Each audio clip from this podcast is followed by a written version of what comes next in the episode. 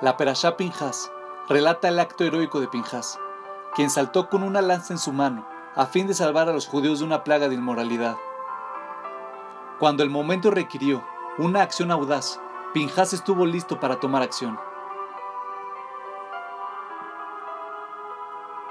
Más tarde en la Perashá, Hashem anuncia quién será el sucesor de Moshe como el líder del pueblo judío.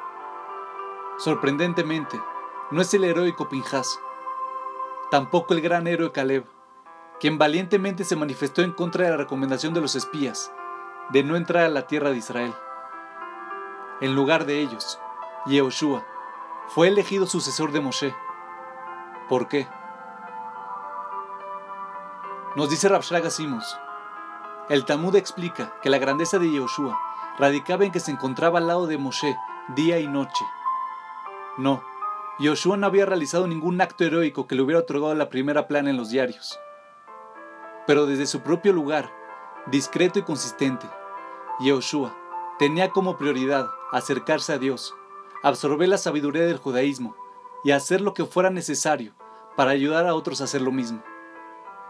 De hecho, el Talmud dice que Yehoshua llegaba más temprano a la sinagoga diariamente para ordenar los asientos. Piensa en esto. Esos pequeños actos de dedicación son los que Dios más valora, más aún que dramáticas demostraciones de valentía y heroísmo. Maestros, funcionarios públicos, padres dedicados, estos son los verdaderos héroes de ayer y hoy.